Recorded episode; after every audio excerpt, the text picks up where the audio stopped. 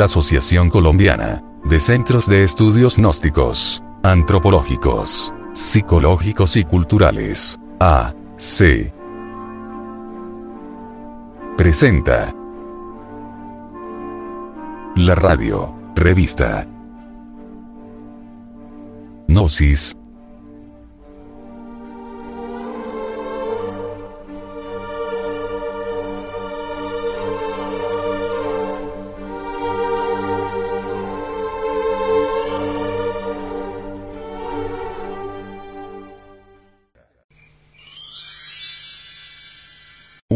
producción del Departamento de Artes Gráficas y Audiovisuales.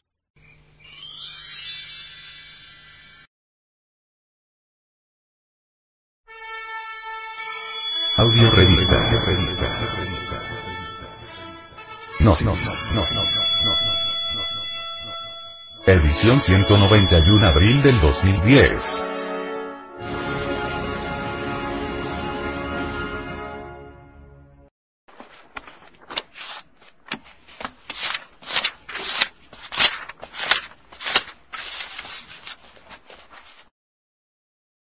Revista ha sido pasada al formato sonoro digital, para facilitar su difusión. Y con el propósito de que así como usted la recibió, la pueda hacer llegar a alguien más. Publicación mensual de la Asociación de Centros de Estudios Gnósticos, Antropológicos, Psicológicos y Culturales. De Colombia. A. C. Tema central de esta edición. Educación fundamental.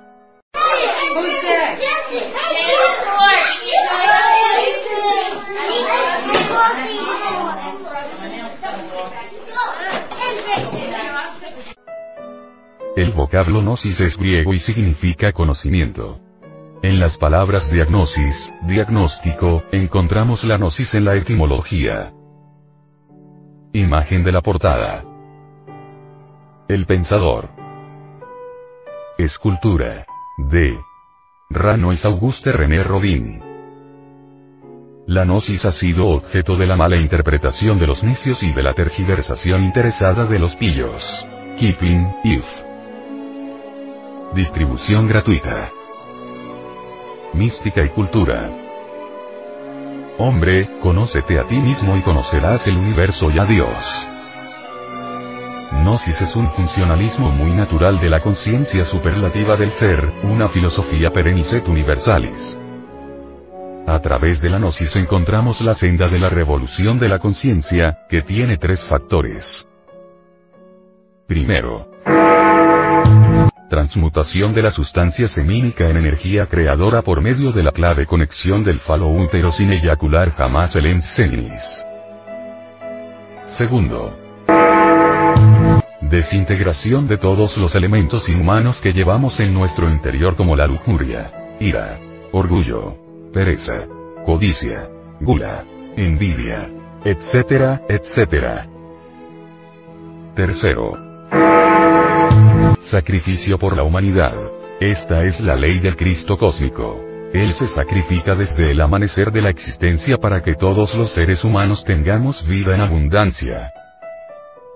Esta publicación es parte de una misión especial, sostenida por personas de buena voluntad y está animada por el anhelo de ayudar a conquistar los valores eternos del ser íntimo.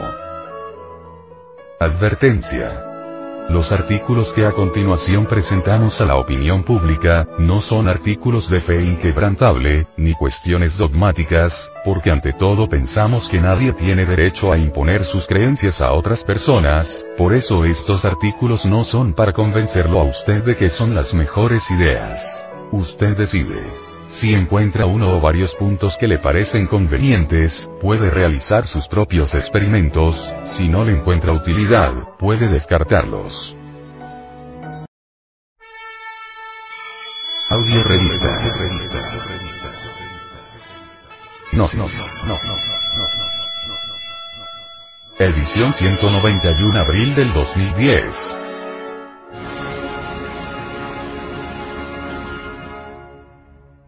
Índice y contenido. 01. Presentación de la audio revista. Gnosis. Edición 191 abril del 2010. 02. Portada. El Pensador. Escultura de Ranois Auguste René Rodin. 03. Introducción. ¿Cuál es el verdadero objetivo de la educación? 04.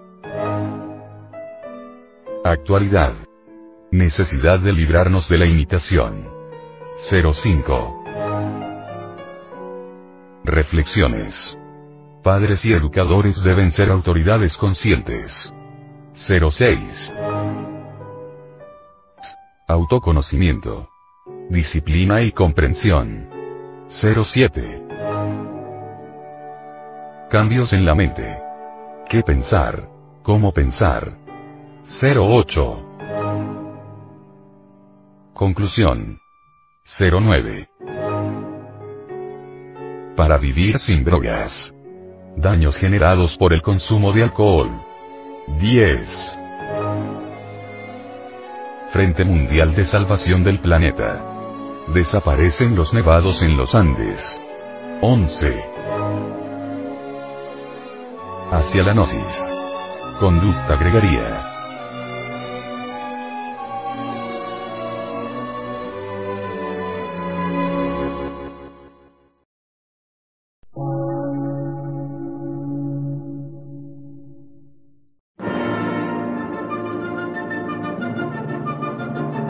Emisora, gnóstica, transmundial.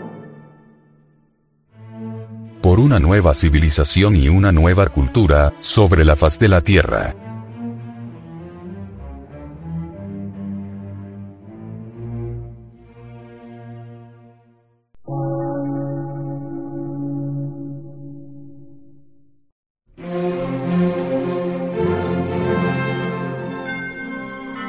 Medio de radiodifusión. Científico, artístico, místico y filosófico.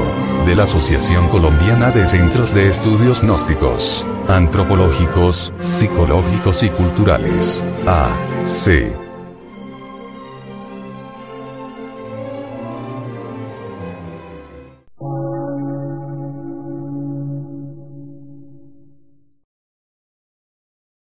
Lectura en movimiento.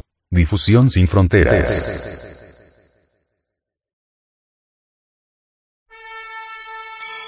Audio revista.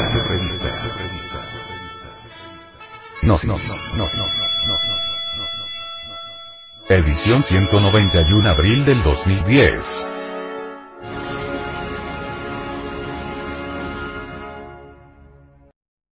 Portada. El Pensador. El pensador de Rodin está inspirado en la Divina Comedia de Dante. Ranois Auguste René Rodin nació en París el año 1840. Educado en la Escuela de Artes Decorativas de París, un ámbito no solo ajeno al de las bellas artes, sino además menospreciado por estas. Rodin dedicó gran parte de su juventud a acumular conocimientos sobre anatomía que en más de una oportunidad le valieron la envidia y el descontento de los escultores reconocidos como tales por la Academia de Bellas Artes de París. Célebre fue el escándalo en torno a su escultura La Edad de Bronce 1875, de la cual se dijo que, debido a su perfección, los moldes habían sido sacados directamente del cuerpo del modelo y no de una arcilla hecha por el artista, como se debe hacer en el método del vaciado en bronce. Tal acusación era deshonrosa para cualquier escultor y Rodin, contando con la ayuda de amistades influyentes como el pintor y escultor impresionista Edgar Degas, logró salir de la disputa no solo victorioso, sino que además con una fama que lo puso inmediatamente entre los artistas más importantes de París. El pensador francés. Le Penseur, es una de las más famosas esculturas en bronce de Auguste Rodin. La pieza, denominada originalmente El Poeta, formaba parte de una comisión del Museo de Artes Decorativas de París para crear un monumental portal basado en la Divina Comedia de Dante. Cada una de las estatuas representaba a uno de los personajes principales del poema alegórico. El pensador, en su origen, buscaba representar a Dante frente a las puertas del infierno, como llamó, en efecto, al portal del que formaría parte, ponderando su gran poema. La escultura es un desnudo, ya que Rodin deseaba una figura heroica al estilo de Miguel Ángel para representar tanto el pensar como la poesía.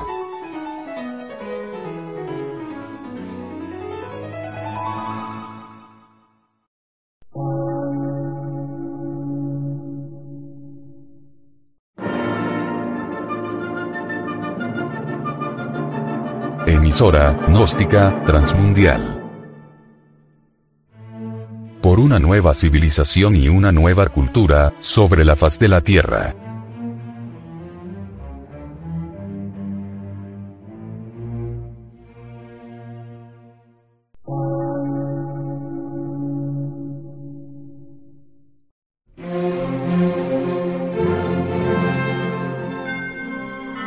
Medio de radiodifusión. Científico, artístico, místico y filosófico. De la Asociación Colombiana de Centros de Estudios Gnósticos, Antropológicos, Psicológicos y Culturales. A. C.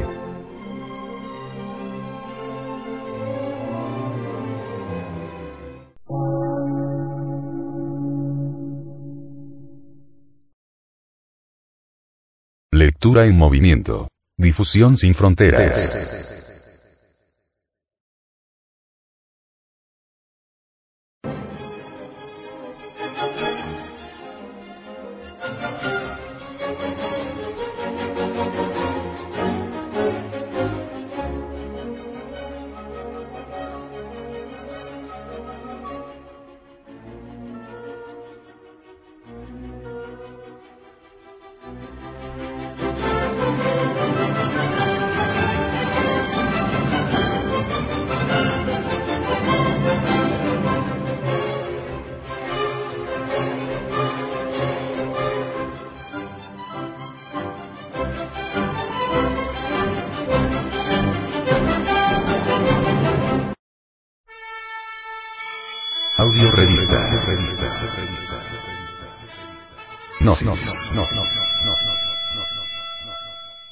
Edición 191 abril del 2010.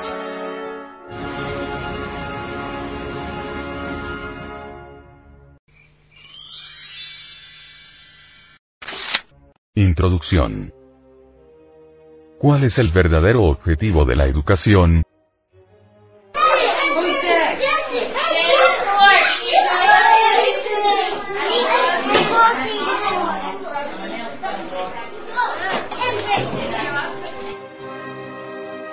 Educación fundamental es la ciencia que nos permite descubrir nuestra relación con los seres humanos, con la naturaleza, con todas las cosas. Por medio de esta ciencia conocemos el funcionamiento de la mente porque la mente es el instrumento del conocimiento y debemos aprender a manejar ese instrumento, que es el núcleo básico del yo psicológico. ¿De qué sirve la educación si no nos hacemos creadores, conscientes, inteligentes de verdad? La educación verdadera no consiste tanto en saber leer y escribir, pues, cualquier mentecato, cualquier tonto puede saber leer y escribir. Necesitamos ser inteligentes y la inteligencia solo despierta en nosotros cuando despierta la conciencia. Desde los mismos bancos de la escuela debe comenzar el despertar de la conciencia. La humanidad tiene un 97% de subconsciencia y 3% de conciencia. Necesitamos despertar la conciencia, necesitamos convertir al subconsciente en consciente. Necesitamos tener un 100% de conciencia. El ser humano no solo sueña cuando su cuerpo físico duerme, sino que también sueña cuando su cuerpo físico no duerme, cuando está en estado de vigilia. Es necesario dejar de soñar, es necesario despertar conciencia y ese proceso del despertar debe comenzar desde el hogar y desde la escuela. El esfuerzo de los maestros debe dirigirse a la conciencia de los estudiantes y no únicamente a la memoria. Los estudiantes deben aprender a pensar por sí mismos y no únicamente a repetir como loros o cotorros las teorías ajenas. Los maestros deben luchar por acabarles el miedo a los estudiantes. Los maestros deben permitirles a los estudiantes, la libertad de disentir sanamente y en forma constructiva todas las teorías que estudian. Es absurdo obligarles a aceptar en forma dogmática todas las teorías que se enseñan en la escuela, el colegio o la universidad. Es necesario que los estudiantes abandonen el miedo para que aprendan a pensar por sí mismos. Es urgente que los estudiantes abandonen el miedo para que puedan analizar las teorías que estudian. El venerable maestro, Samael Aumeor, dice, el miedo es una de las barreras para la inteligencia. El estudiante con miedo no se atreve a disentir y acepta como artículo de fe ciega, todo lo que digan los distintos autores. De nada sirve que los maestros hablen de intrepidez si ellos mismos tienen miedo. Los maestros deben estar libres del temor.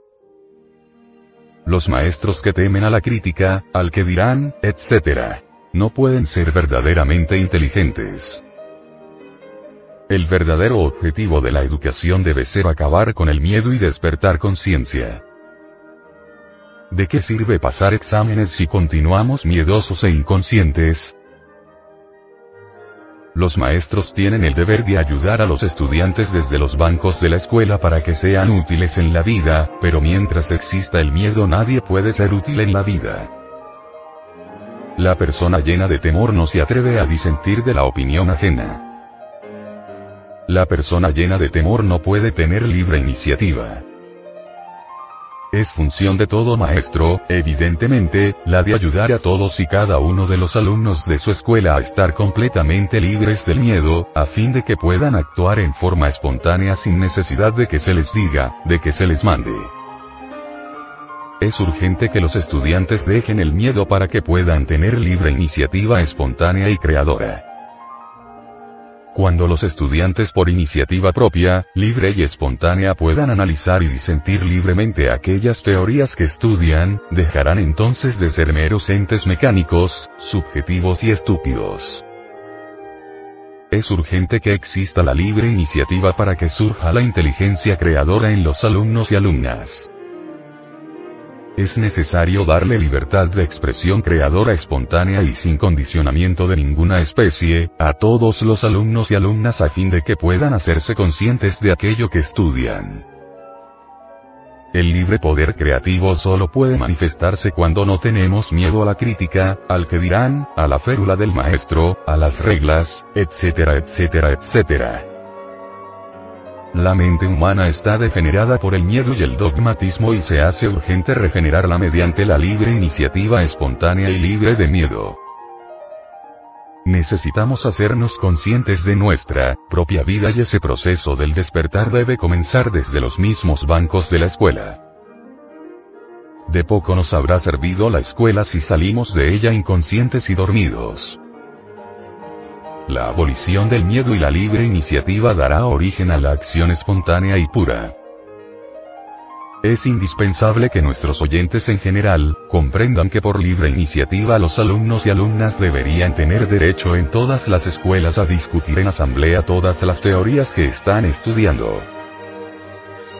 Solo así mediante la liberación del temor y la libertad de discutir, analizar, meditar y disentir respetuosamente lo que están estudiando, pueden hacerse conscientes de esas materias y no meramente loros o cotorros que repiten lo que acumulan en la memoria.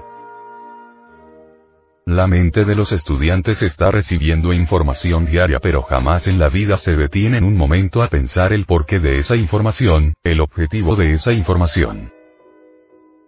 ¿Por qué nos llenamos de esa información? ¿Para qué nos llenamos de esa información? Los estudiantes viven realmente una vida mecanicista y solo saben que tienen que recibir información intelectual y conservarla almacenada en la memoria infiel, eso es todo. A los estudiantes no se les ocurre pensar jamás sobre lo que realmente es esta educación, van a la escuela, al colegio o a la universidad porque sus padres los mandan y eso es todo ni a los estudiantes, ni a los maestros o maestras se les ocurre alguna vez preguntarse a sí mismos, ¿por qué estoy aquí? ¿A qué he venido aquí? ¿Cuál es realmente el verdadero motivo secreto que me trae aquí? Maestros, maestras, estudiantes varones y estudiantes de sexo femenino, viven con la conciencia dormida, actúan como verdaderos autómatas, van a la escuela, al colegio y a la universidad en forma inconsciente, subjetiva, sin saber realmente nada del por qué, o del para qué. Es necesario dejar de ser autómatas, despertar conciencia, descubrir por sí mismos qué es esta lucha tan terrible por pasar exámenes, por estudiar, por vivir en determinado lugar para estudiar diariamente y pasar el año y sufrir sustos, angustias, preocupaciones, practicar deportes, competir y pelearse con los compañeros de escuela, etcétera, etcétera, etcétera.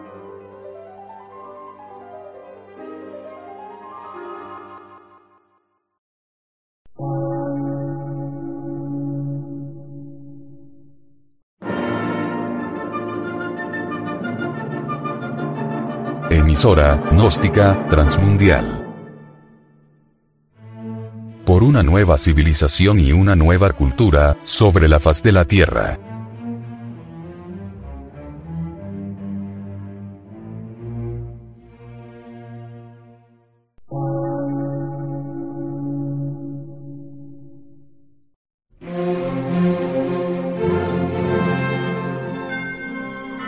Medio de radiodifusión. Científico, artístico, místico y filosófico. De la Asociación Colombiana de Centros de Estudios Gnósticos, Antropológicos, Psicológicos y Culturales. A. C.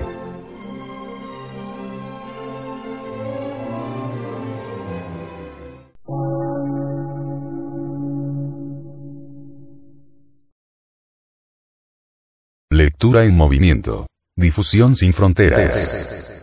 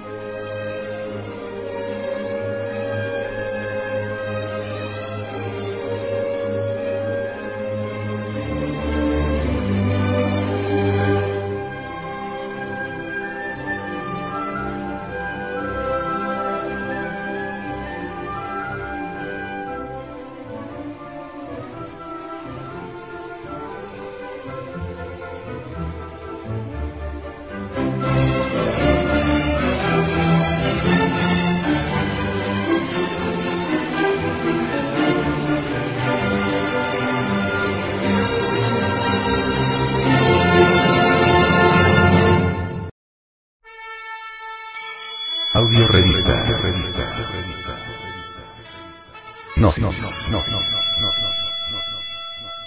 Edición 191 abril del 2010.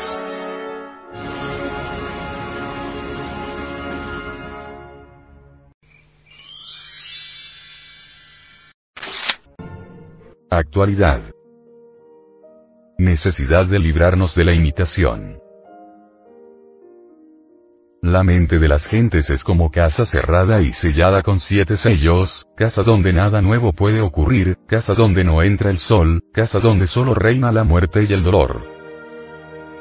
Lo nuevo solo puede ocurrir donde no hay miedo, donde no existe imitación, donde no existen apegos a las cosas, a los dineros, a las personas, a las tradiciones, a las costumbres, etc. Las gentes viven esclavas de la intriga, de la envidia, de las costumbres de familia, de los hábitos, del deseo insaciable de ganar posiciones, escalar, subir, trepar al tope de la escalera, hacerse sentir, etcétera, etcétera. es urgente que los maestros y maestras les enseñen a sus estudiantes varones y mujeres, la necesidad de no imitar todo este orden caduco y degenerado de cosas viejas. Es urgente que los alumnos aprendan en la escuela a crear libremente, a pensar libremente, a sentir libremente. Los temas de las clases deben tratarse sin dogmatismos, sin fanatismos, los alumnos y alumnas pasan lo mejor de su vida en la escuela adquiriendo información y, sin embargo, no les queda tiempo para pensar en todas estas cosas. 10 o 15 años en la escuela viviendo vida de autómatas inconscientes y salen de la escuela con la conciencia dormida, pero ellos salen de la escuela creyéndose muy despiertos. La mente del ser humano vive embotellada entre ideas conservadoras y reaccionarias. El ser humano no puede pensar con verdadera libertad porque está lleno de miedo. El ser humano tiene miedo a la vida, miedo a la muerte, miedo al que dirán, al dice que se dice, a la chismografía, a perder el empleo, a violar los reglamentos, a que alguien le quite el cónyuge o le robe la cónyuge, etcétera, etcétera, etcétera. En la escuela se nos enseña a imitar y salimos de la escuela convertidos en imitadores. No tenemos libre iniciativa porque desde los bancos de la escuela se nos enseñó a imitar. La gente imita por miedo a lo que la otra gente pueda decir. Los alumnos y alumnas imitan debido a que los maestros tienen realmente aterrorizados a los pobres estudiantes, se les amenaza a cada instante, se les amenaza con una mala calificación, se les amenaza con determinados castigos, se les amenaza con la expulsión, etc. Si realmente queremos volvernos creadores en el más completo sentido de la palabra, debemos hacernos conscientes de toda esa serie de imitaciones que desgraciadamente nos tienen atrapados. Cuando ya somos capaces de conocer toda la serie de imitaciones, cuando ya hemos analizado detenidamente cada una de las imitaciones, nos hacemos conscientes de ellas y como consecuencia lógica, nace entonces en nosotros en forma espontánea, el poder de crear. Sobre el poder creador del estudiante, el venerable maestro, Samael Aumeor, dice. Es necesario que los alumnos y alumnas de la escuela, el colegio o la universidad, se liberen de toda imitación a fin de que se tornen creadores de verdad. Se equivocan los maestros y maestras que suponen erróneamente que los alumnos y alumnas necesitan de imitar para aprender. El que imita no aprende, el que imita se convierte en un autómata. Y eso es todo. No se trate de imitar lo que digan los autores de geografía, física, aritmética, historia, etc. Imitar, memorizar, repetir como cotorros o loros, es estúpido, mejor es comprender conscientemente lo que estamos estudiando. La educación fundamental es la ciencia de la conciencia, la ciencia que nos permite descubrir nuestra relación con los seres humanos, con la naturaleza, con todas las cosas. La mente que solo sabe imitar es mecánica, es una máquina que funciona, no es creadora, no es capaz de crear, no piensa realmente, solo repite y eso es todo. Los maestros y maestras deben preocuparse por el despertar de la conciencia en cada estudiante. Los alumnos y alumnas solo se preocupan por pasar año y después. Ya fuera de la escuela, en la vida práctica, se convierten en empleaditos de oficina o maquinitas de hacer niños. En realidad de verdad, 10 o 15 años de estudios para salir convertidos en autómatas parlantes, las materias estudiadas se van olvidando poco a poco y al fin no queda nada en la memoria. Si los estudiantes hicieran conciencia de las materias estudiadas, si su estudio no se basara únicamente en la información, la imitación y la memoria, otro gallo les cantara. Saldrían de la escuela con conocimientos conscientes, inolvidables, completos, que no estarían sometidos a la infiel memoria. La educación fundamental ayudará a los estudiantes despertándoles la conciencia y la inteligencia. La educación fundamental lleva a los jóvenes por el camino de la revolución verdadera. Los alumnos y alumnas deben insistir para que los maestros y maestras les den la verdadera educación, la educación fundamental. No es suficiente que los alumnos y alumnas se sienten en los bancos de la escuela para recibir información de algún rey o de alguna guerra, se necesita algo más, se necesita la educación fundamental para despertar conciencia. Es urgente que los alumnos salgan de la escuela, maduros, conscientes de verdad, inteligentes, para que no se conviertan en simples piezas automáticas de la maquinaria social. Está ya totalmente demostrado que el miedo impide la libre iniciativa. La mala situación económica de millones de personas, se debe fuera de toda duda a eso que se llama miedo. El niño atemorizado busca a su querida madrecita y se apega a ella en busca de seguridad. El esposo atemorizado se apega a su esposa y siente que la ama mucho más. La esposa atemorizada busca a su marido y a sus hijos y siente amarlos mucho más. Desde el punto de vista psicológico resulta muy curioso e interesante saber que el temor suele a veces disfrazarse con la ropa del amor. El venerable maestro, Samael Aumeor, dice, la gente que internamente tiene muy poco, la gente internamente pobre, busca siempre afuera algo para completarse. La gente internamente pobre vive siempre intrigando, siempre tonterías, chismografías, placeres bestiales, etc. La gente internamente pobre vive de temor en temor y como es natural, se apega al marido, a la mujer, a los padres, a los hijos, a las viejas tradiciones caducas y degeneradas, etcétera, etcétera, etcétera. Todo viejo enfermo y pobre en lo psicológico está por lo común lleno de miedo y se aterra con ansia infinita al dinero, a las tradiciones de familia, a los nietos, a sus recuerdos, etc. Como buscando seguridad. Esto es algo que, todos podemos evidenciar observando cuidadosamente a los ancianos. Cada vez que las gentes tienen miedo se esconden tras el escudo protector de la respetabilidad siguiendo una tradición, ya sea de raza, ya de familia, nación, etcétera, etcétera, etcétera. Realmente toda tradición es una mera repetición sin sentido alguno, hueca, sin valor verdadero. Todas las personas tienen una marcada tendencia a imitar lo ajeno. Eso de imitar es producto del miedo. La gente con miedo imita a todos aquellos a quienes se apega. Imita al marido, a la esposa, a los hijos, a los hermanos, a los amigos que le protegen, etcétera, etcétera, etcétera.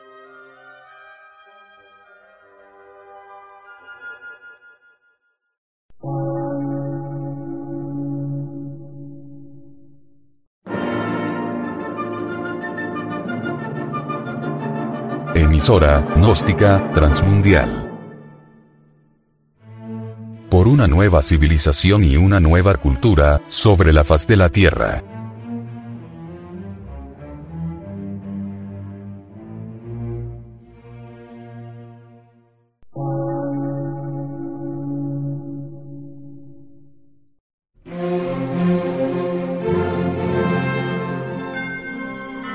Medio de radiodifusión científico, artístico, místico y filosófico, de la Asociación Colombiana de Centros de Estudios Gnósticos, Antropológicos, Psicológicos y Culturales. A.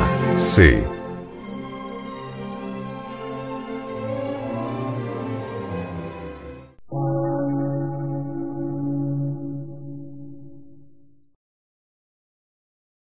Lectura en movimiento. Difusión sin fronteras.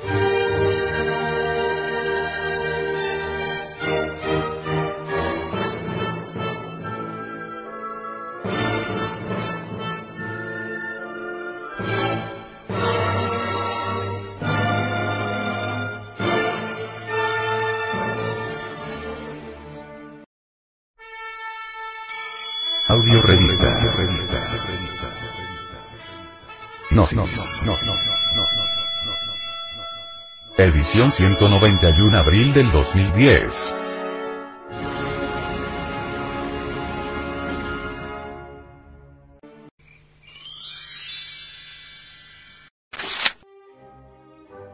Reflexiones. Padres y educadores deben ser autoridades conscientes.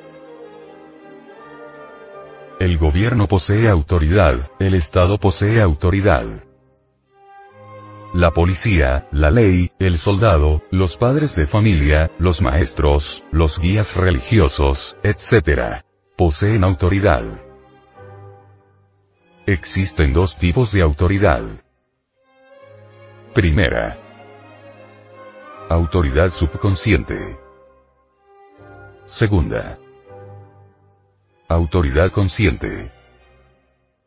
De nada sirven las autoridades inconscientes o subconscientes. Necesitamos con urgencia autoridades autoconscientes. Las autoridades inconscientes o subconscientes han llenado el mundo de lágrimas y dolor. En el hogar y en la escuela las autoridades inconscientes abusan de la autoridad por el hecho mismo de ser inconscientes o subconscientes.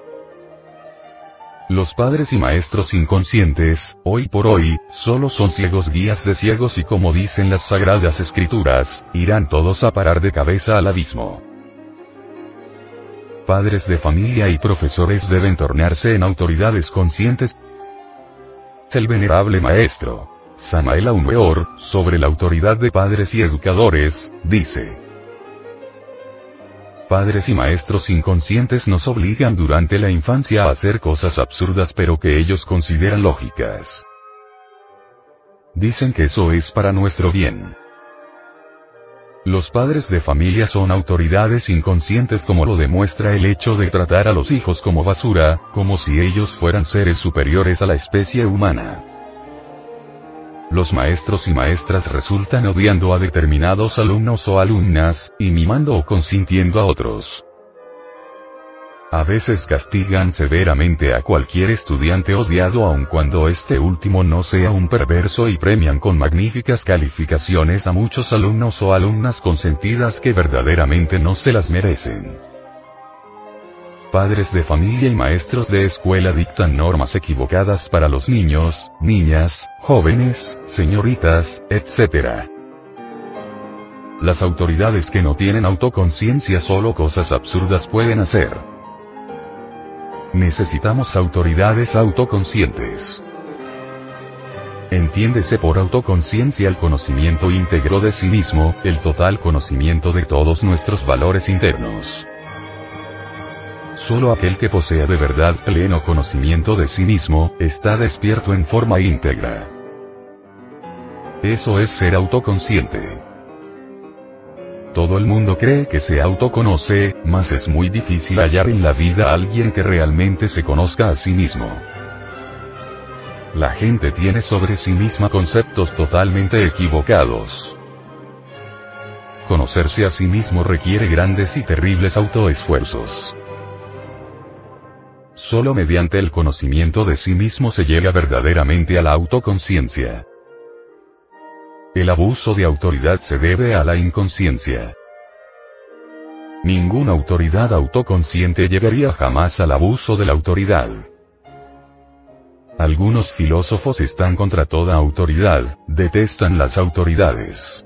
Semejante forma de pensar es falsa porque en todo lo creado, desde el microbio hasta el sol, existen escalas y escalas, grados y grados, fuerzas superiores que controlan y dirigen y fuerzas inferiores que son controladas y dirigidas. En un simple panal de abejas hay autoridad en la reina. En cualquier hormiguero existe autoridad y leyes. La destrucción del principio de autoridad conduciría a la anarquía. Las autoridades de estos tiempos críticos en que vivimos son inconscientes y es claro que debido a este hecho psicológico, esclavizan, encadenan, abusan, causan dolor. Necesitamos maestros, instructores o guías espirituales, autoridades de gobierno, padres de familia, etc. plenamente autoconscientes. Solo así podemos hacer de verdad un mundo mejor. Es estúpido decir que no se necesitan maestros y guías espirituales. Es absurdo desconocer el principio de autoridad en todo lo creado. Aquellos que son autosuficientes, orgullosos, opinan que los maestros y guías espirituales, no son necesarios. Debemos reconocer nuestra propia nadidad y miseria. Debemos comprender que necesitamos autoridades, maestros, instructores espirituales, etc pero autoconscientes a fin de que puedan dirigirnos, ayudamos y guiarnos sabiamente. La autoridad inconsciente de los maestros destruye el poder creador de los alumnos y alumnas. Si el alumno pinta, el maestro inconsciente le dice lo que debe pintar, el árbol o paisaje que debe copiar y el alumno aterrorizado no se atreve a salirse de las normas mecánicas del maestro. Eso no es crear es necesario que el estudiante se vuelva creador. Que sea capaz de salirse de las normas inconscientes del maestro inconsciente, a fin de que pueda transmitir todo aquello que siente con relación al árbol, todo el encanto de la vida que circula por las hojas trémulas del árbol, toda su honda significación. En verdad, un maestro consciente no se opondría a la libertadora creatividad del espíritu. Los maestros con autoridad consciente, jamás mutilarían la mente de los alumnos y alumnas. Los maestros inconscientes destruyen con su autoridad la mente y la inteligencia de los alumnos y alumnas. Los maestros con autoridad inconscientes, solo saben castigar y dictar normas estúpidas para que los alumnos se porten bien. Los maestros autoconscientes enseñan con suma paciencia a sus alumnos y alumnas, ayudándoles a comprender sus dificultades individuales, a fin de que comprendiendo puedan trascender todos sus errores y avanzar triunfalmente. La autoridad consciente o autoconsciente jamás podría destruir la inteligencia. La autoridad inconsciente destruye la inteligencia y causa graves daños a los alumnos y alumnas. La inteligencia solo adviene a nosotros cuando gozamos de verdadera libertad y los maestros con autoridad autoconsciente saben de verdad respetar la libertad creadora.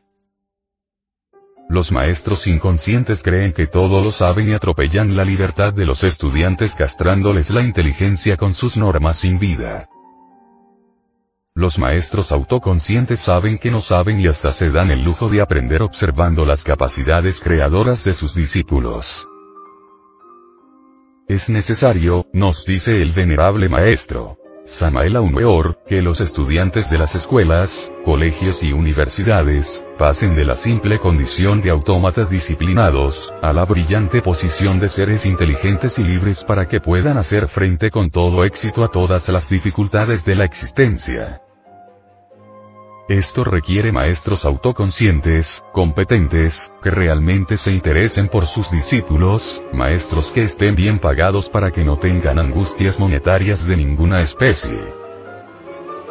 Desgraciadamente, todo maestro, todo padre de familia, todo alumno, se cree a sí mismo autoconsciente, despierto, y ese es su más grande error.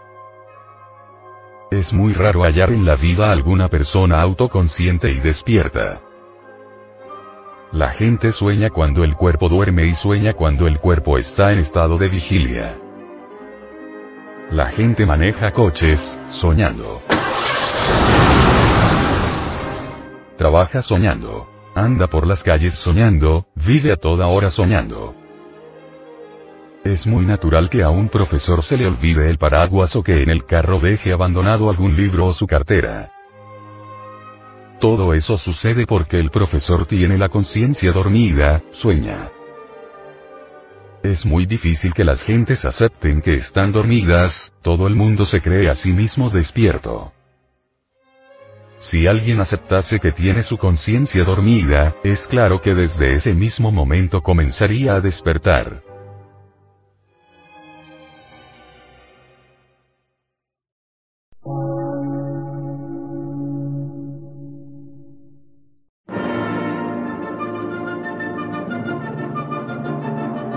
Emisora, gnóstica, transmundial.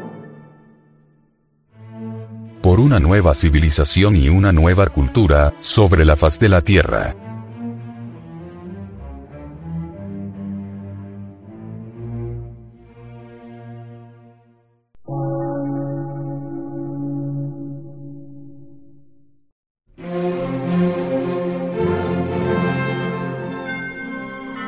medio de radiodifusión, científico, artístico, místico y filosófico, de la Asociación Colombiana de Centros de Estudios Gnósticos, Antropológicos, Psicológicos y Culturales. A. C.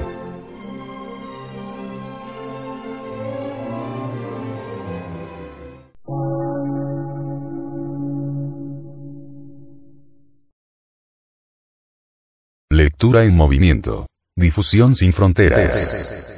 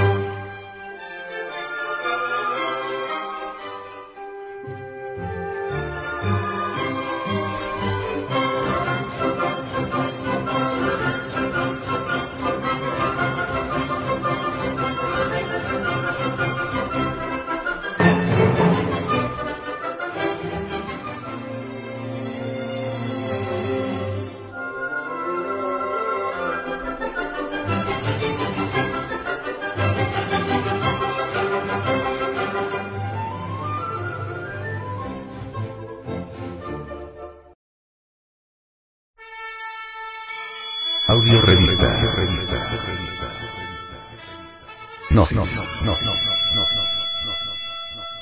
Edición 191 abril del 2010.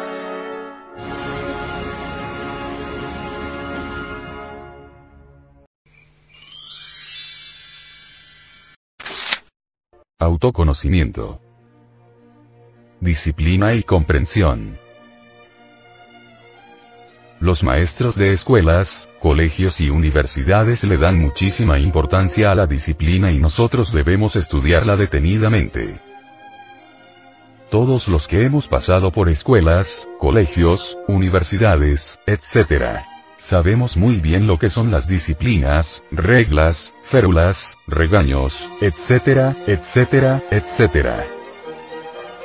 Disciplina es eso que se llama cultivo de la resistencia. A los maestros de escuela les encanta cultivar la resistencia. Se nos enseña a resistir, a erigir algo contra alguna otra cosa. Se nos enseña a resistir las tentaciones de la carne y nos azotamos y hacemos penitencia para resistir. Se nos enseña a resistir las tentaciones que trae la pereza, tentaciones de no estudiar, no ir a la escuela, jugar, reír, burlarnos de los maestros, violar los reglamentos, etcétera, etcétera, etcétera. Los maestros y maestras tienen el concepto equivocado de que mediante la disciplina podemos comprender la necesidad de respetar el orden de la escuela, la necesidad de estudiar, guardar compostura ante los maestros, portarnos bien con los condiscípulos, etcétera, etcétera, etcétera. Este es el resultado de la cruel resistencia. Existe entre las gentes el concepto equivocado de que cuanto más resistimos, cuanto más rechazamos, nos hacemos más y más comprensivos, libres, plenos, victoriosos. No quieren darse cuenta las gentes que cuanto más luchamos contra algo, cuanto más lo resistimos, cuanto más lo rechazamos, menor es la comprensión. Si luchamos contra el vicio de la bebida, esta desaparecerá por un tiempo, pero como no la hemos comprendido a fondo en todos los niveles de la mente, esta retomará después cuando descuidemos la guardia y beberemos de una vez para todo el año.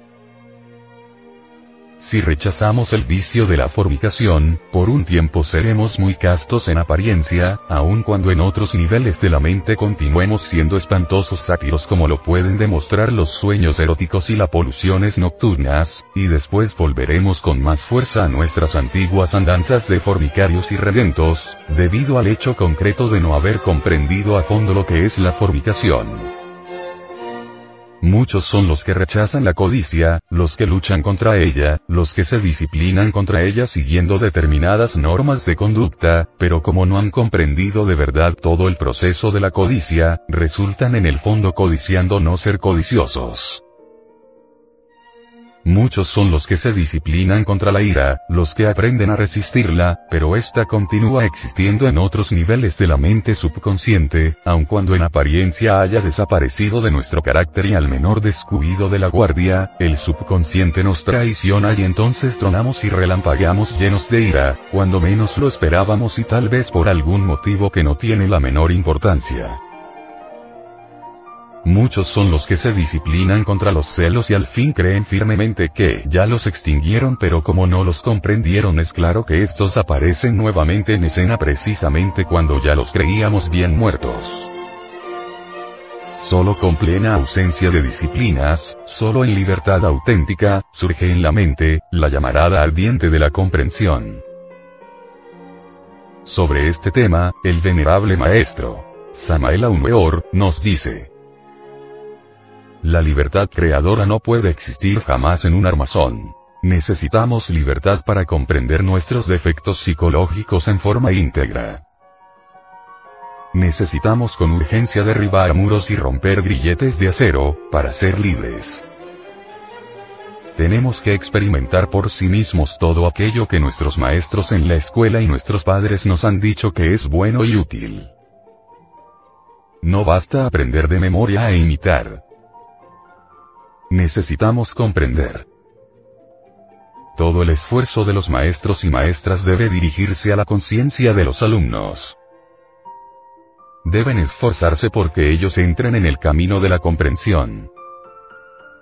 No es suficiente decirle a los alumnos que deben ser esto o aquello, es necesario que los alumnos aprendan a ser libres para que puedan por sí mismos examinar, estudiar, analizar todos los valores, todas las cosas que la gente ha dicho que son beneficiosas, útiles, nobles y no meramente aceptarlas e imitarlas.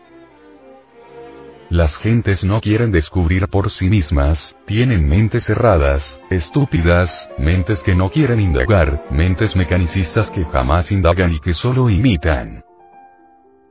Es necesario, es urgente, es indispensable que los alumnos y alumnas desde su más tierna edad hasta el momento de abandonar las aulas gocen de verdadera libertad para descubrir por sí mismos, para inquirir, para comprender y que no estén limitados por los muros abyectos de las prohibiciones, regaños y disciplinas.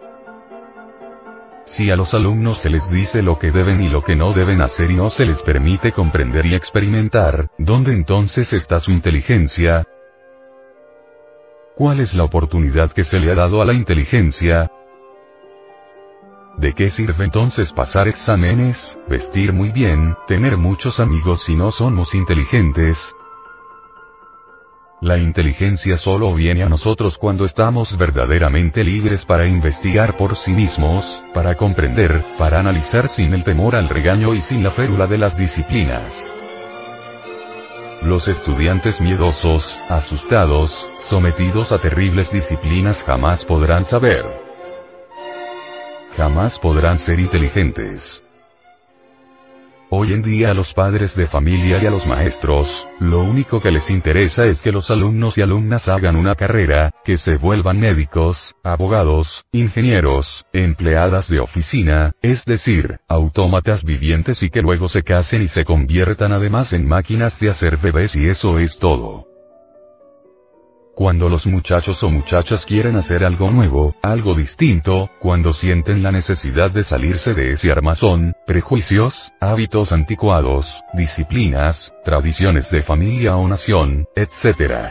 Entonces los padres de familia aprietan más los grilletes de la prisión y dicen al muchacho o a la muchacha, no hagáis eso. No estamos dispuestos a apoyarte en eso, esas cosas son locuras, etcétera, etcétera, etcétera. Total, el muchacho o la muchacha está formalmente preso dentro de la cárcel de las disciplinas, tradiciones, costumbres anticuadas, ideas decrépitas, etc. La educación fundamental enseña a conciliar el orden con la libertad. El orden sin libertad es tiranía. La libertad sin orden es anarquía. Libertad y orden sabiamente combinados constituyen la base de la educación fundamental. Los estudiantes deben gozar de perfecta libertad para averiguar por sí mismos, para inquirir, para descubrir lo que realmente, lo que de cierto son en sí mismos y aquello que pueden hacer en la vida. Los alumnos y alumnas, los soldados y policías y en general todas aquellas personas que tengan que vivir sometidos a rigurosas disciplinas, suelen tornarse crueles, insensibles al dolor humano, despiadados. La disciplina destruye la sensibilidad humana y esto está ya totalmente demostrado por la observación y la experiencia.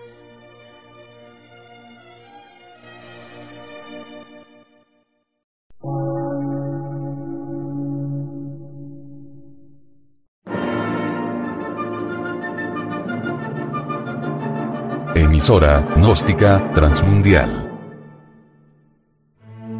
Por una nueva civilización y una nueva cultura, sobre la faz de la Tierra.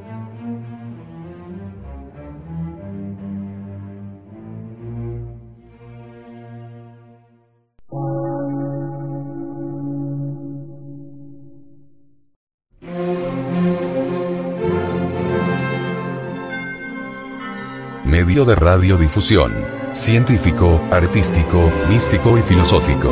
De la Asociación Colombiana de Centros de Estudios Gnósticos, Antropológicos, Psicológicos y Culturales. A. C.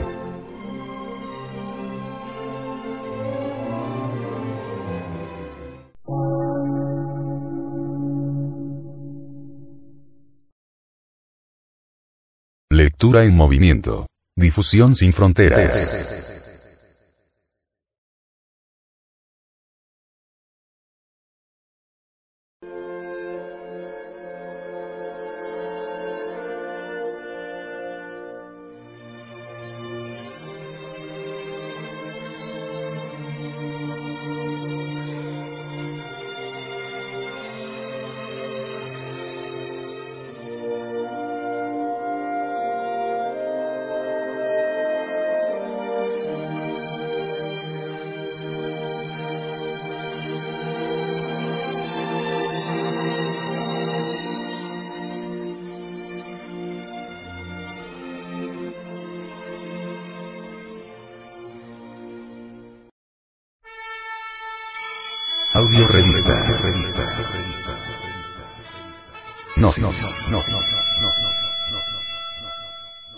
Edición 191 abril del 2010.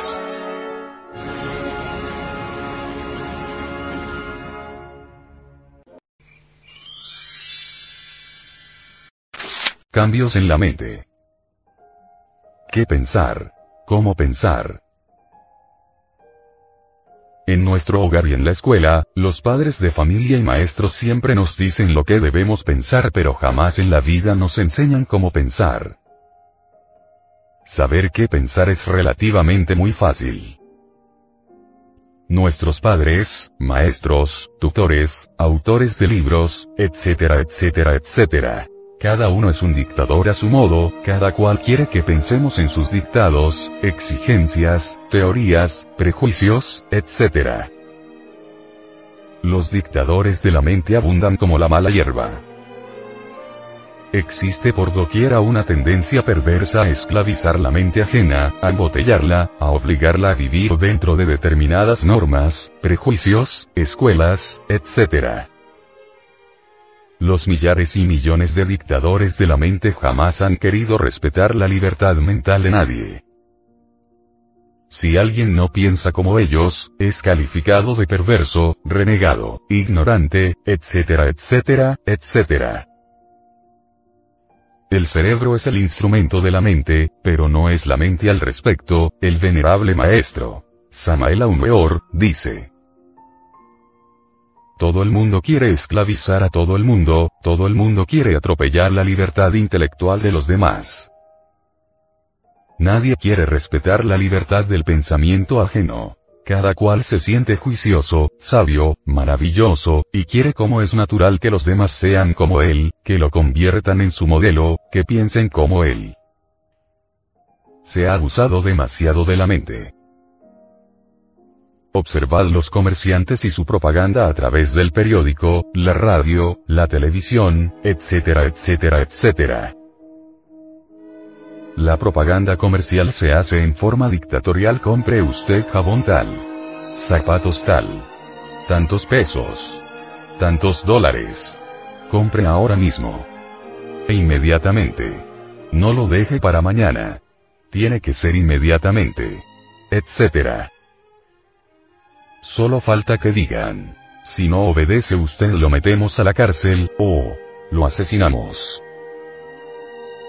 El padre quiere meterle al hijo sus ideas a la fuerza y el maestro de escuela regaña, castiga y pone bajas calificaciones y el muchacho o la muchacha no aceptan dictatorialmente las ideas del maestro. Media humanidad quiere esclavizar la mente ajena de la otra media humanidad. Esa tendencia a esclavizar la mente de los demás resalta a simple vista cuando estudiamos la página negra de la negra historia. Por doquiera han existido y existen sangrientas dictaduras empeñadas en esclavizar a los pueblos. Sangrientas dictaduras que dictan lo que la gente debe pensar. Desgraciado aquel que intenta pensar libremente. Ese va inevitablemente a los campos de concentración, a la Siberia, a la cárcel, a los trabajos forzados, a la horca, al fusilamiento, al destierro, etc. Ni los maestros y maestras, ni los padres de familia, ni los libros, quieren enseñar el cómo pensar. A la gente le encanta obligar a otros a pensar de acuerdo como creen que debe ser y es claro que cada cual en esto es un dictador a su modo, cada cual se cree la última palabra, cada cual cree firmemente que todos los demás deben pensar como él, porque él es lo mejor de lo mejor. Padres de familia, maestros, patronos, etcétera, etcétera, etcétera. Regañan y vuelven a regañar a sus subordinados. Es espantosa esa horrible tendencia de la humanidad a faltarle el respeto a los demás, a atropellar la mente ajena, a enjaular, encerrar, esclavizar, encadenar el pensamiento ajeno. El marido quiere meterle a la mujer sus ideas en la cabeza y a la fuerza, su doctrina, sus ideas, etc. Y la mujer quiere hacer lo mismo. Muchas veces marido y mujer se divorcian por incompatibilidad de ideas. No quieren los cónyuges comprender la necesidad de respetar la libertad intelectual ajena. Ningún cónyuge tiene derecho de esclavizar la mente de otro cónyuge. Cada cual es de hecho digno de respeto. Cada cual tiene derecho a pensar como quiera, a profesar su religión, a pertenecer al partido político que quiera. A los niños y niñas de la escuela se les obliga a pensar a la fuerza en tales y cuales ideas pero no se les enseña a manejar la mente. La mente de los niños es tierna, elástica, dúctil y la de los viejos está ya dura, fija, como arcilla en un molde, ya no cambia, ya no puede cambiar. La mente de los niños y jóvenes es susceptible de muchos cambios, puede cambiar. A los niños y a los jóvenes se les puede enseñar cómo pensar. A los viejos es muy difícil enseñarles cómo pensar porque ellos ya son como son y así mueren. Es muy raro encontrar en la vida algún viejo interesado en cambiar radicalmente. La mente de las gentes es moldeada desde la niñez. Eso es lo que padres y maestros de escuela prefieren hacer. Ellos gozan dándole forma a la mente de los niños y jóvenes. Mente metida en un molde es de hecho mente acondicionada, mente esclava. Es necesario que los maestros y maestras de escuela rompan los grilletes de la mente. Es urgente que los maestros sepan dirigir la mente de los niños hacia la libertad verdadera para que no se dejen esclavizar más. Es indispensable que los maestros le enseñen a los alumnos y alumnas cómo se debe pensar. Los maestros deben comprender la necesidad de enseñarle a los alumnos y alumnas el camino del análisis, la meditación, la comprensión. Ninguna persona comprensiva debe aceptar jamás en forma dogmática nada. Es urgente primero investigar, comprender, inquirir, antes de aceptar. En otras palabras diremos que no hay necesidad de aceptar, sino de investigar, analizar, meditar y comprender. Cuando la comprensión es plena, la aceptación es innecesaria.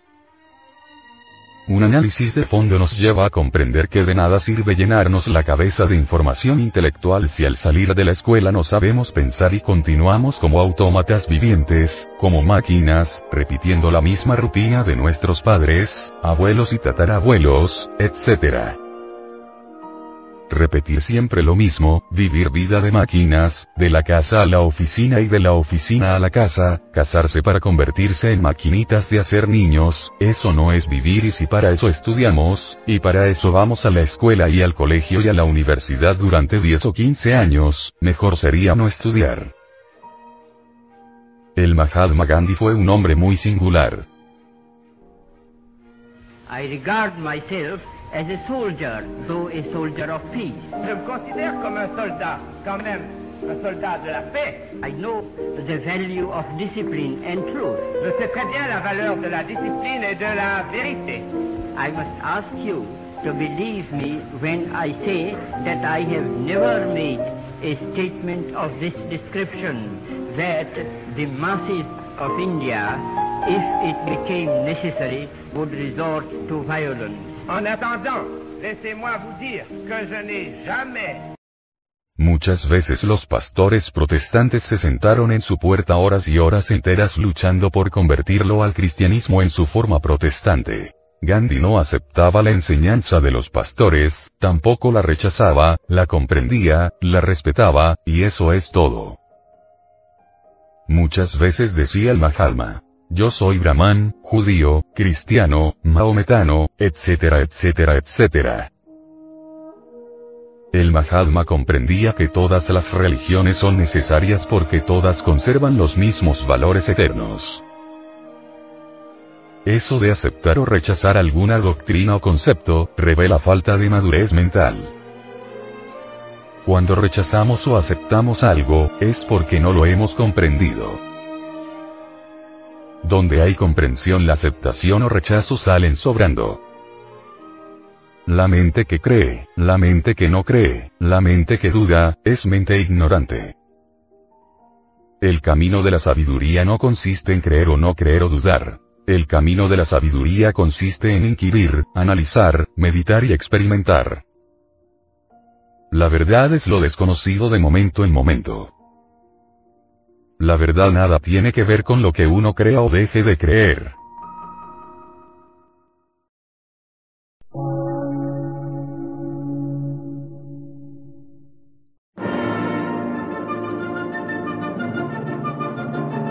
Emisora, gnóstica, transmundial. Por una nueva civilización y una nueva cultura, sobre la faz de la Tierra.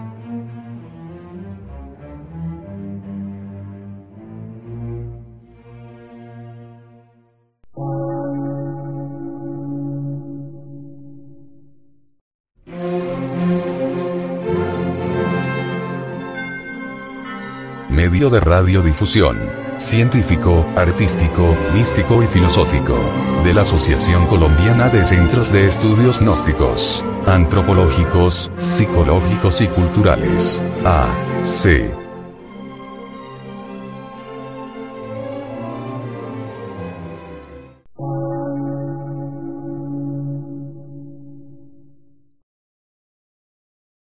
Lectura en movimiento. Difusión sin fronteras.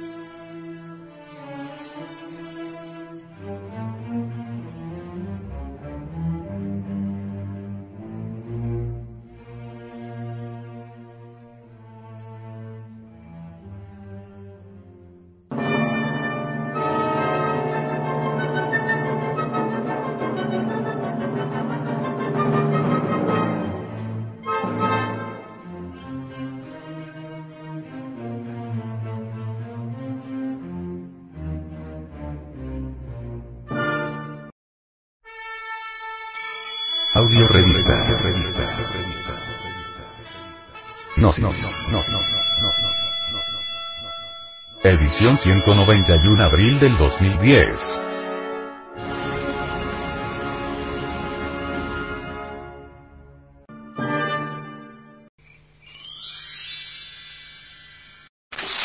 Conclusión.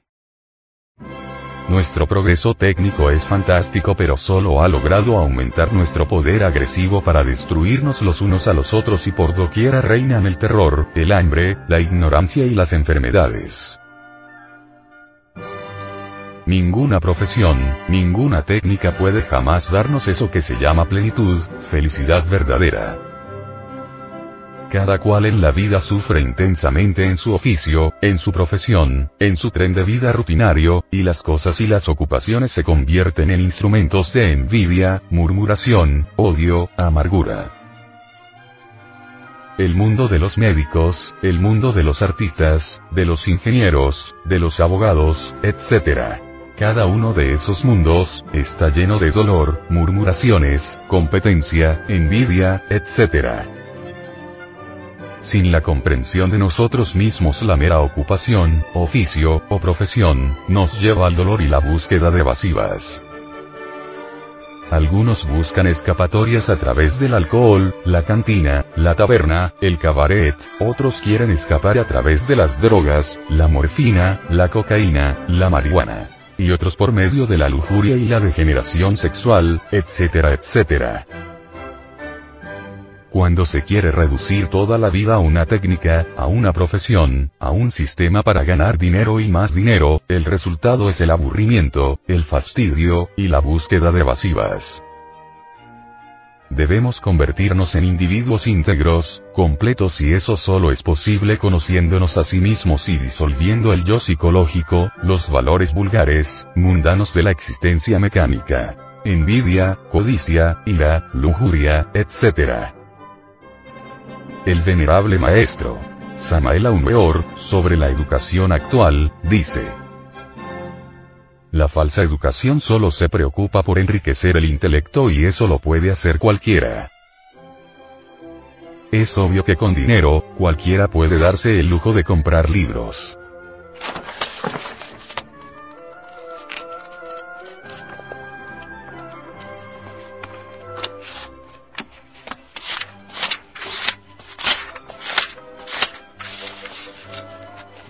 No nos pronunciamos contra la cultura intelectual, solo nos pronunciamos contra el desorbitado afán acumulativo mental.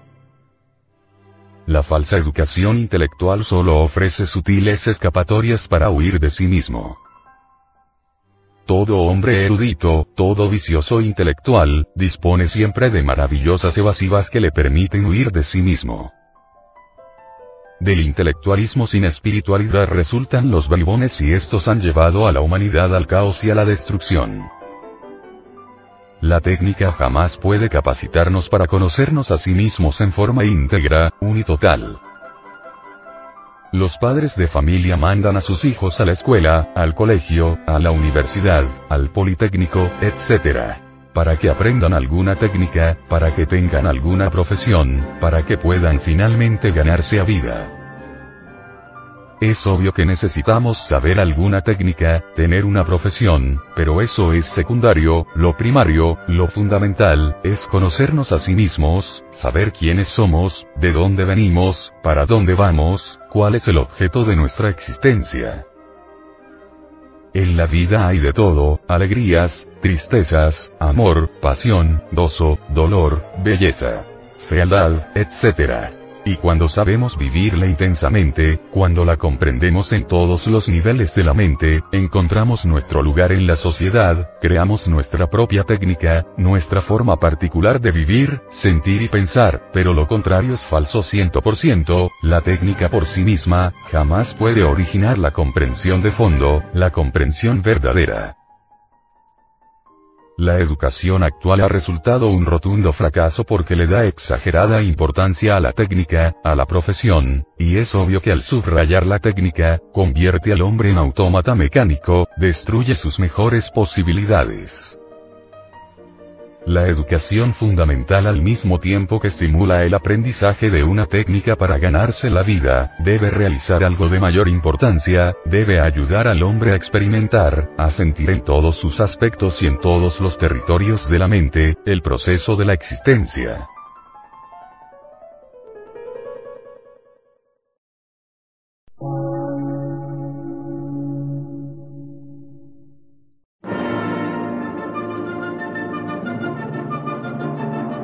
Emisora, gnóstica, transmundial.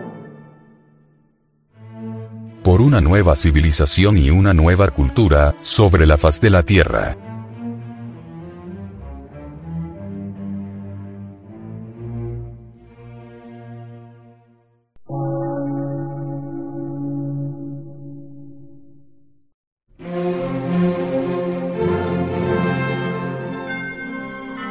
Medio de radiodifusión. Científico, artístico, místico y filosófico.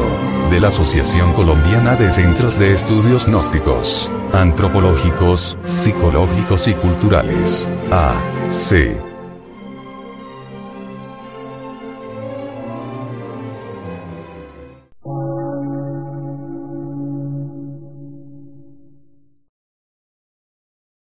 Lectura en movimiento.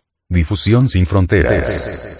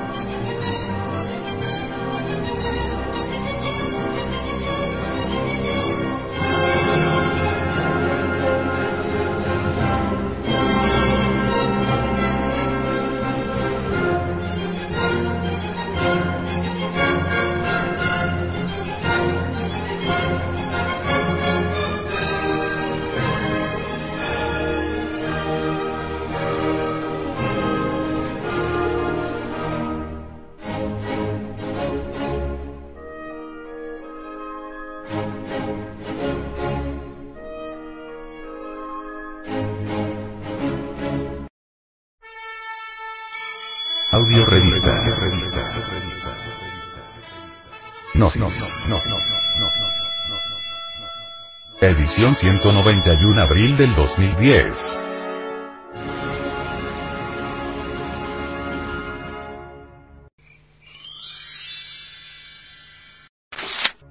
Frente Mundial de Salvación del Planeta.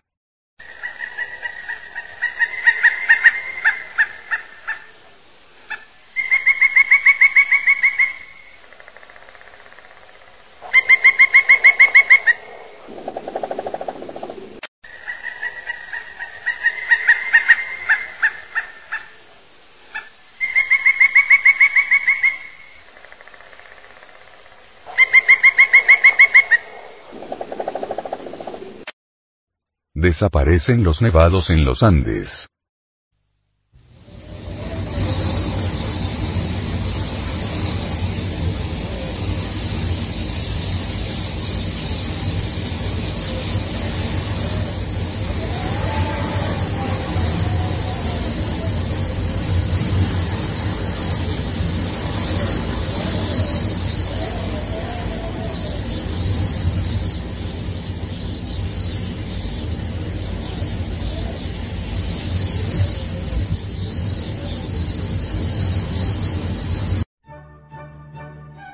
Cambio climático amenaza con desaparecer los glaciares tropicales de la cordillera de los Andes en Sudamérica.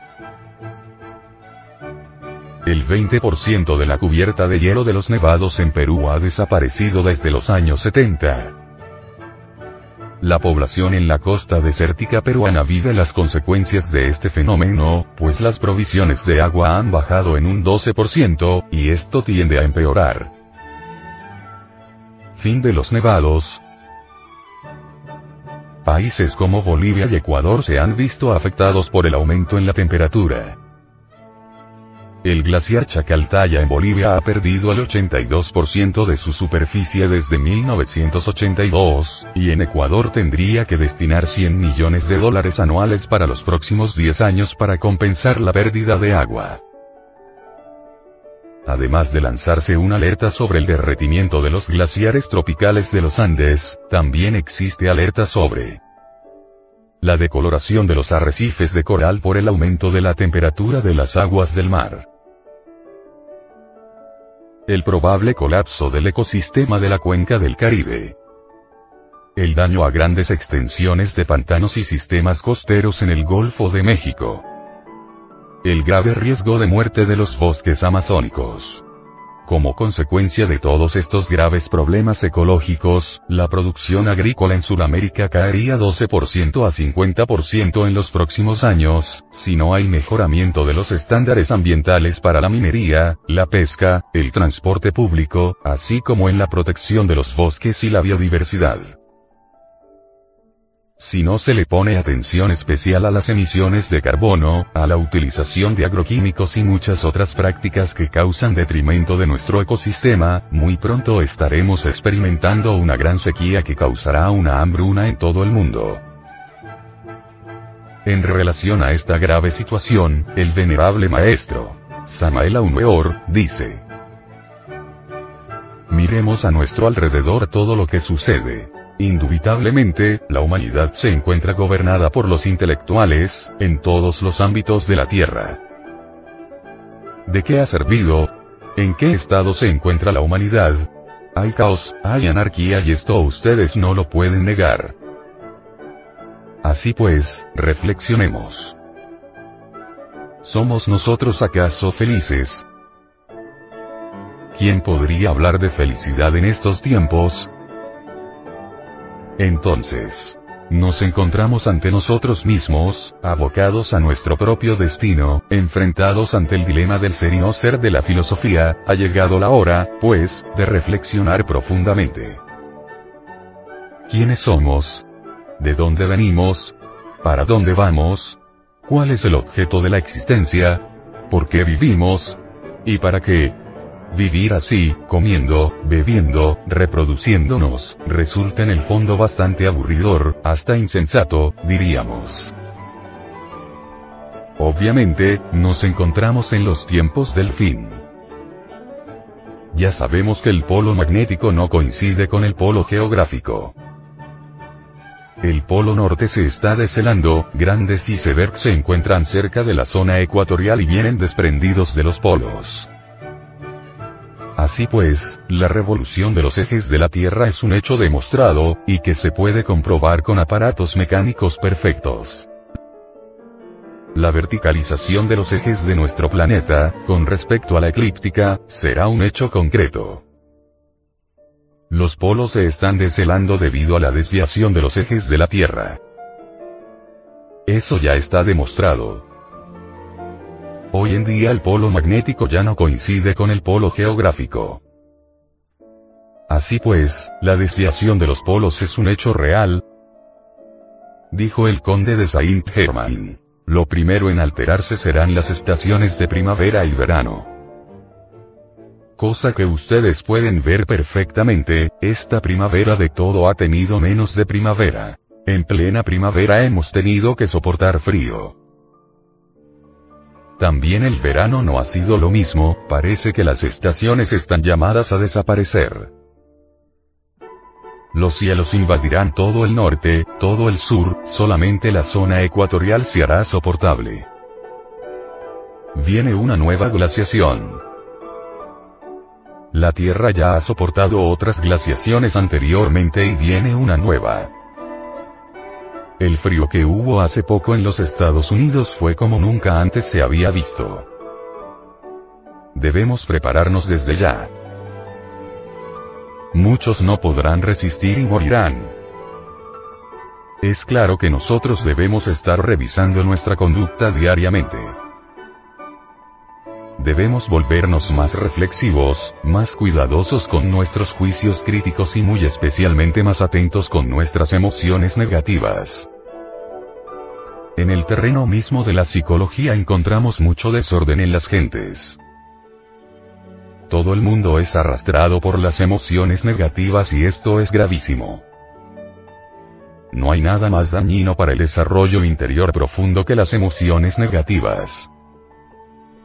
Cuando ustedes sean asaltados por una emoción negativa, exprésense de ella lo mejor posible. Si una emoción negativa ha llegado, una emoción negativa de envidia nos está carcomiendo hasta la médula debemos expresarnos de ella en forma armoniosa, no en favor de la envidia, sino del bien ajeno.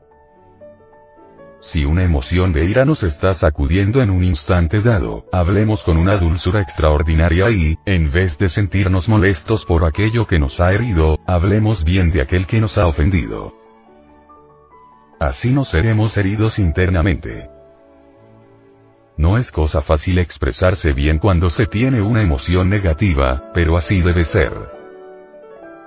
Si tenemos una emoción de enojo, porque alguien nos ha molestado, hablemos con amor y en bien de aquel que nos ha molestado. Es claro que no debemos quedarnos en la superficie. Necesitamos eliminar aquellos elementos psíquicos indeseables que de momento en momento nos han producido una emoción negativa, sea de ira, envidia, odio, lujuria, orgullo, etcétera, etcétera. Hay que hacer por lo menos eso, mientras eliminamos los agregados, o defectos psicológicos. Ira, celos, odio, codicia, etcétera. Que nos han producido las emociones, así no seremos heridos. Todo mundo está sacudido por emociones negativas y nada puede ser más contagioso que ellas. Así pues, es necesario aprender a vivir sabiamente. Necesario es aprender a explorarnos, a auto-observarnos mejor.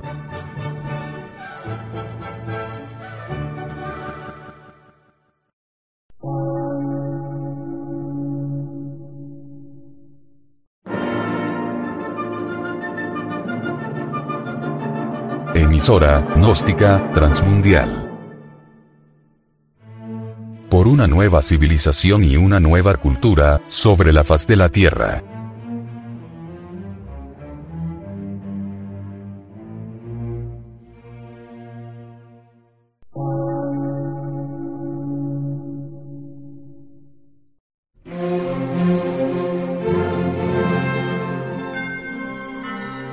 De radiodifusión.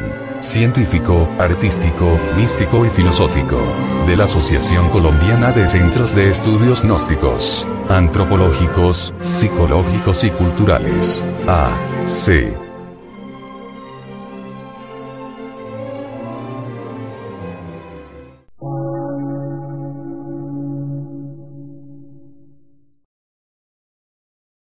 Lectura en movimiento. Difusión sin fronteras.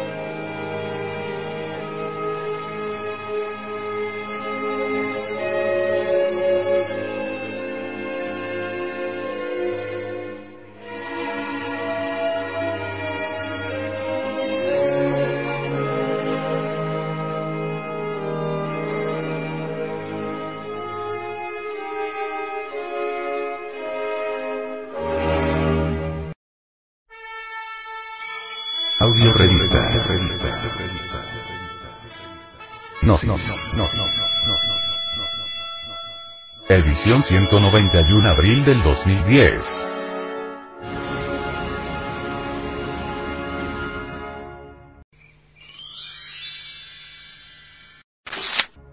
Para vivir sin drogas. Daños generados por el consumo de alcohol.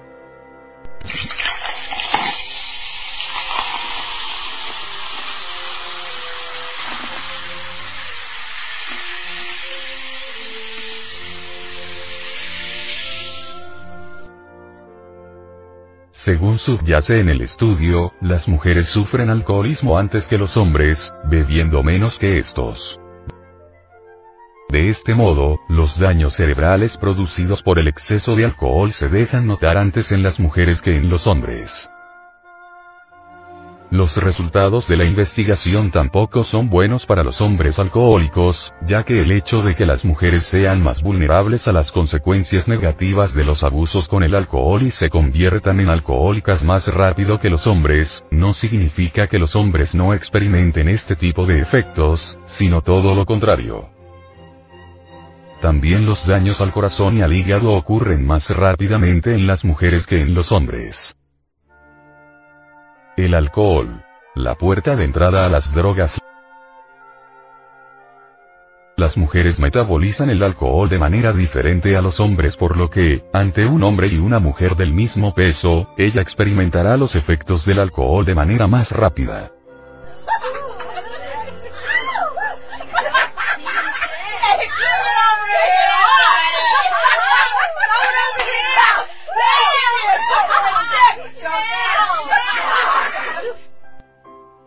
Los hombres tienen más agua en sus cuerpos y por ello diluyen mejor los efectos del alcohol y las mujeres carecen de una enzima que convierte el alcohol en una sustancia inactiva. La mayoría de las personas no suelen darle importancia a los efectos que el alcohol puede producirles a nivel orgánico, o creen que podrán reconocer el momento en que tienen un problema y dejar de beber por su cuenta antes de que ese problema se convierta en algo serio. Es decir, atacan los problemas a largo plazo con soluciones a corto plazo como dejar de beber durante una semana, tomar vitaminas y no tomar cerveza.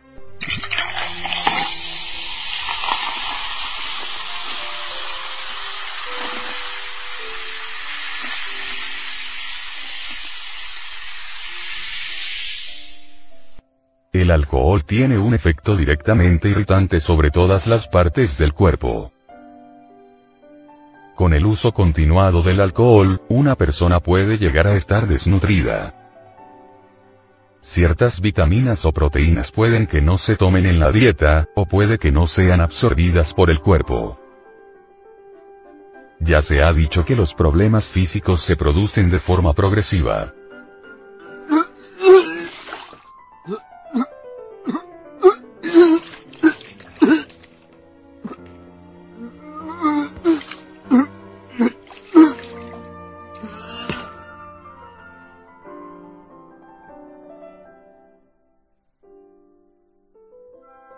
De este modo puede que se pase de una etapa en la que no hay síntomas a una en la que comience a haber síntomas de tipo medio y luego a síntomas graves que limitan nuestra vida muy seriamente. Así, los problemas pueden pasar de ser reversibles a irreversibles o sin posibilidad de mejoría. El venerable maestro, Samael Aumeor, dice, el proletariado con hambre bebe alcohol, el proletariado sin hambre bebe alcohol. El problema del alcohol es muy grave en la América Latina, siempre hay un pretexto para beber, si estamos tristes bebemos porque estamos tristes, y si estamos alegres bebemos porque estamos alegres. El vicio del alcohol está demasiado arraigado en el proletariado. En todos los países de la América Latina existen bebidas propias del proletariado. A veces es el fermento del maíz y se le llama chicha, a veces es el fermento de la caña de azúcar y se le llama guarapo, ron, etc. Otras veces el proletariado se emborracha con el zumo del maguey, nunca falta una. Bebida especial para el proletario, en todos los países de América el proletariado tiene sus bebidas regionales. Cuando al proletariado se le paga con sueldo de hambre, bebe de todas maneras aun cuando no tenga para comer, y si se le paga con buen salario, bebe más todavía, es muy grave el problema del alcohol. Analizando la cuestión llegamos a la conclusión de que el proletariado tiene un complejo de inferioridad. Cuando el proletariado tiene dinero quiere vengarse de la sociedad que lo puso en la miseria y lucha contra el complejo de inferioridad, entonces se emborracha y hasta destruye los billetes para arrojárselos en la cara a los burgueses que siempre lo han oprimido. En todo esto hay un sentido de venganza contra los amos del capital, una demostración de resentimiento. El proletario es feliz derrochando dinero en cantinas y casas de prostitución. El proletario está sediento de placeres reprimidos por falta de dinero, cuando el proletario tiene la oportunidad de sacarse el clavo, es decir, de beber, y derrochar, lo hace con el mayor gusto.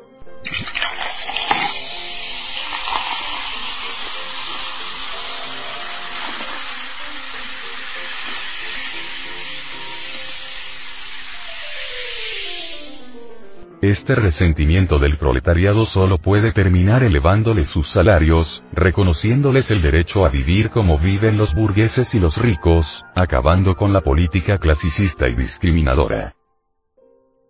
Es urgente crear una sociedad sin clases, necesitamos la sociedad sin clases.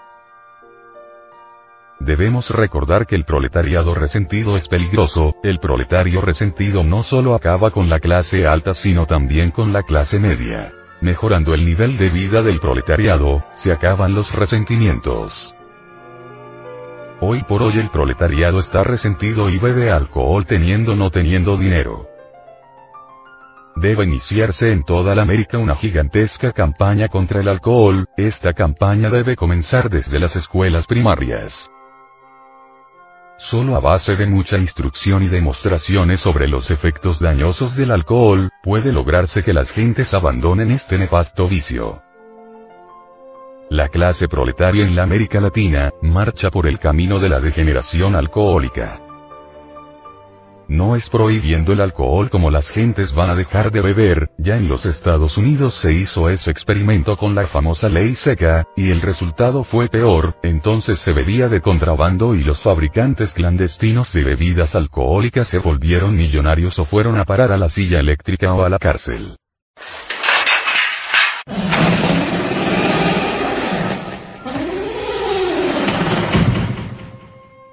No hay cosa que más guste que lo prohibido y si se prohíbe el alcohol aumenta el vicio. Lo más vergonzoso en todo esto, es que en la América Latina existen países gobernados por gobiernos que fabrican y venden alcohol, eso es increíble pero cierto, cualquier lector viajero podrá comprobarlo. ¿Con qué autoridad moral puede un gobierno meter a la cárcel a un borracho, si el mismo gobierno le ha dado a beber alcohol?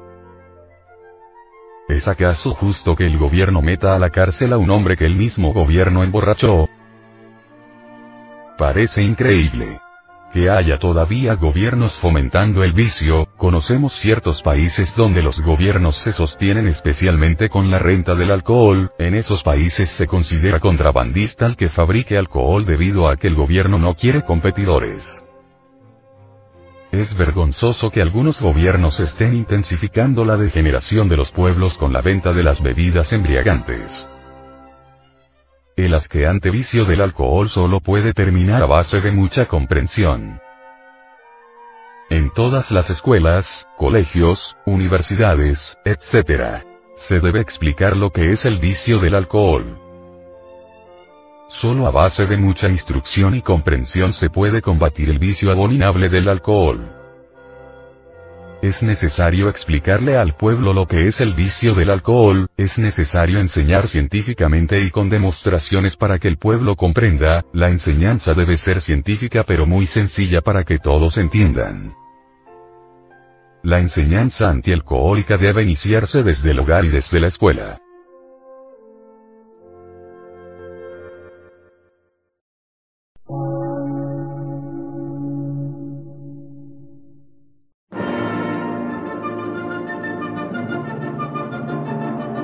Emisora, gnóstica, transmundial.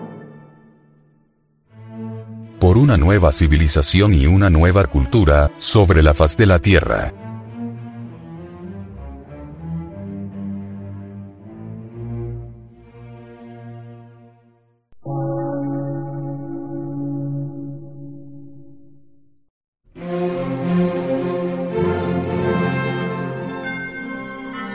medio de radiodifusión, científico, artístico, místico y filosófico, de la Asociación Colombiana de Centros de Estudios Gnósticos, Antropológicos, Psicológicos y Culturales. A. C.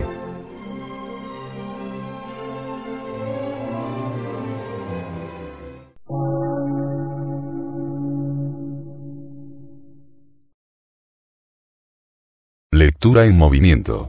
Difusión sin fronteras.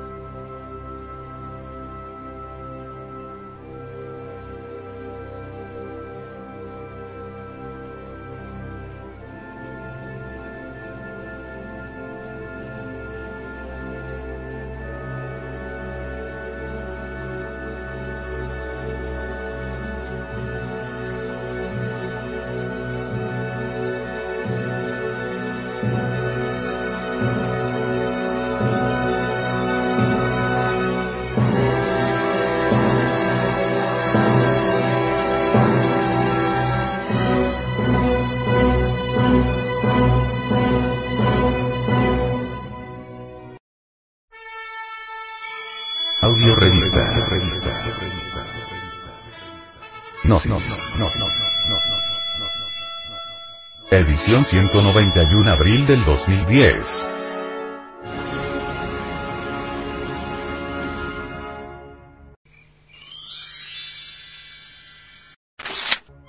Hacia la gnosis. Conducta gregaria. Conducta gregaria es la tendencia que tiene la máquina humana a estar mezclada con otros, sin distinción y sin control de ninguna especie. Veamos lo que uno hace estando en grupos o multitudes. Estoy seguro que muy pocas personas se atreverán a salir a la calle a lanzar piedras contra alguien. Sin embargo, en grupo, sí. Alguien puede filtrarse en una manifestación pública y al estar enardecido por el entusiasmo, resulta junto con las multitudes lanzando piedras, aunque después se pregunte a sí mismo, ¿por qué lo hice? En grupo, el ser humano se comporta muy distinto. Hace cosas que nunca haría solo. ¿A qué se debe esto? Se debe a impresiones negativas a las que él abre las puertas y resulta haciendo cosas que jamás haría solo. Cuando uno abre las puertas a impresiones negativas, no solo altera el orden del centro emocional que está en el corazón, sino que lo torna negativo. Abre uno sus puertas, por ejemplo, a la emoción negativa de una persona que viene llena de ira porque alguien le ocasionó un daño. Entonces, termina uno aliándose a esa persona, contra aquella que ocasionó el daño y lleno de ira, sin tener parte en el asunto. Supongamos que uno abre las puertas a las impresiones negativas de un borracho, termina aceptándole una copa, luego dos, tres, diez. En conclusión, uno borracho también. Supongamos que uno abre las puertas a las impresiones negativas de una persona del sexo opuesto, termina muy probablemente fornicando y cometiendo toda clase de delitos. Si abrimos las puertas a las impresiones negativas de un drogadicto, resultaremos quizá fumando marihuana o consumiendo cualquier clase de enervantes. Como conclusión, vendrá el fracaso. Así es como los seres humanos se contagian unos a otros dentro de ambientes negativos. Los ladrones vuelven ladrones a otras personas. Los homicidas contagian a alguien más. Los drogadictos contagian a otras gentes, y se multiplican los drogadictos, los ladrones, los usureros, los homicidas, etc. ¿Por qué? Porque cometemos el error de abrirle siempre las puertas a las emociones negativas, y eso nunca está correcto. Seleccionemos las emociones. Si alguien nos trae emociones positivas de luz, de belleza, de armonía, de alegría, de amor, de perfección, abrámosle las puertas de nuestro corazón. Pero si alguien nos trae emociones negativas de odio, de violencia, de celos, de droga, de alcohol, de fornicación y de adulterio, porque hemos de abrirle las puertas de nuestro corazón, cerrémoslas. Cerremos las puertas a las emociones negativas. Cuando uno reflexiona sobre la conducta gregaria, puede perfectamente modificarla y hacer de la vida algo mejor. Samael Aumeor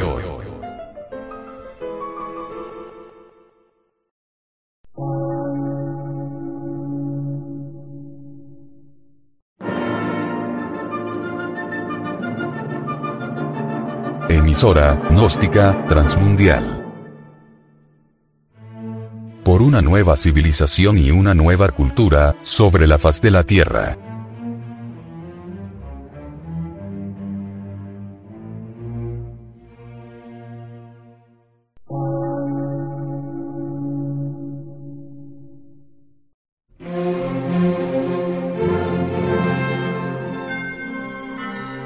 De radiodifusión.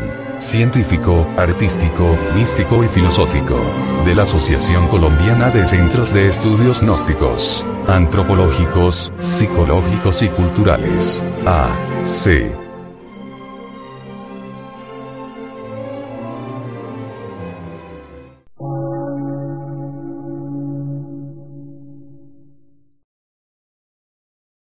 Lectura en movimiento.